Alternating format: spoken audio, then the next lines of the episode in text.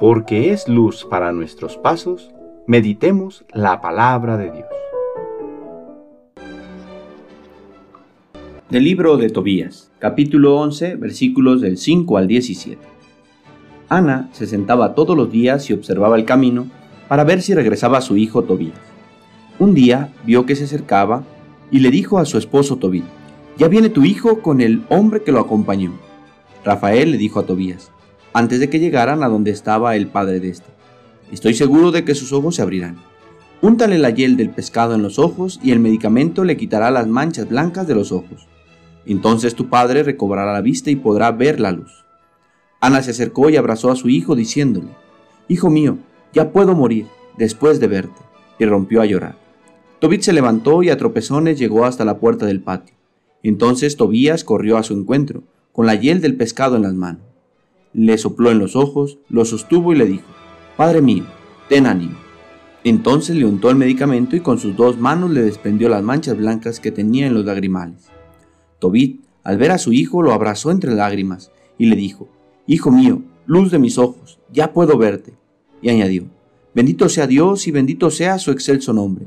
Benditos sean todos sus ángeles para siempre, porque Él me castigó, pero ahora ya puedo ver a mi hijo Tobías.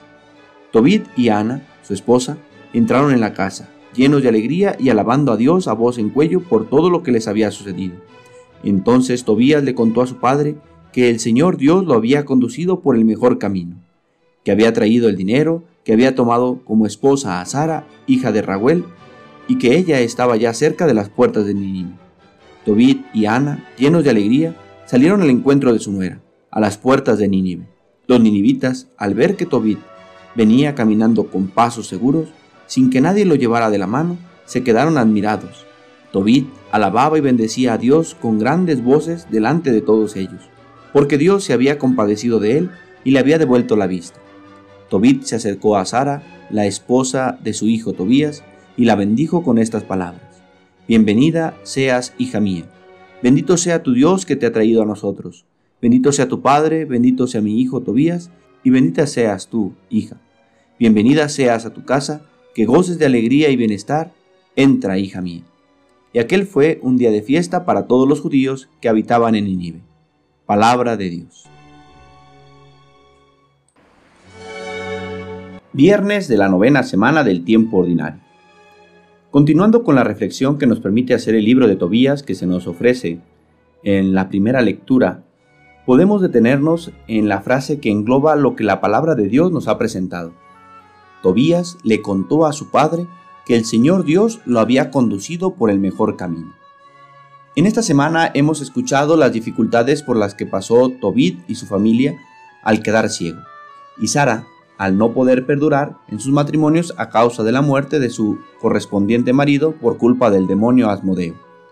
Descubrimos cómo en su angustia han acudido a Dios en su oración y cómo Él les ha escuchado, no haciendo que las cosas sucedan como por arte de magia, sino conduciendo a Tobías, hijo de Tobit, para conseguir la tan deseada salud.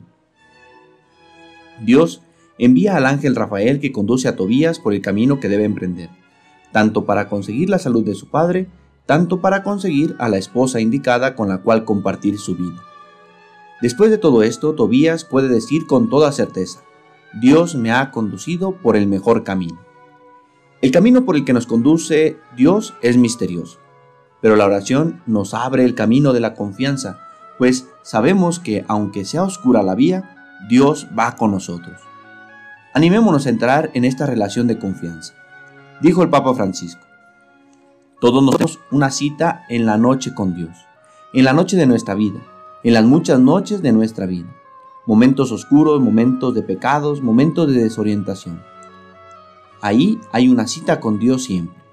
Él nos sorprenderá en el momento en el que no nos lo esperemos, en el que nos encontremos realmente solos. En aquella misma noche, combatiendo contra lo desconocido, tomaremos conciencia de ser solo pobre hombres. Me permito decir, pobrecitos. Pero precisamente entonces no deberemos temer, porque en ese momento Dios nos dará un nombre nuevo, que contiene el sentido de toda nuestra vida, nos cambiará el corazón y nos dará la bendición reservada a quien se ha dejado cambiar por Él. Esta es una hermosa invitación a dejarnos cambiar por Dios. Él sabe cómo hacerlo, porque conoce a cada uno de nosotros. Señor, tú me conoces. Puedo decirlo a cada uno de nosotros. Señor, tú me conoces. Cámbiame. ¿Y tú te dejas guiar por Dios? El Señor esté con ustedes. La bendición de Dios Todopoderoso, Padre, Hijo y Espíritu Santo, descienda sobre ustedes y les acompañe siempre. Que tengan buen día.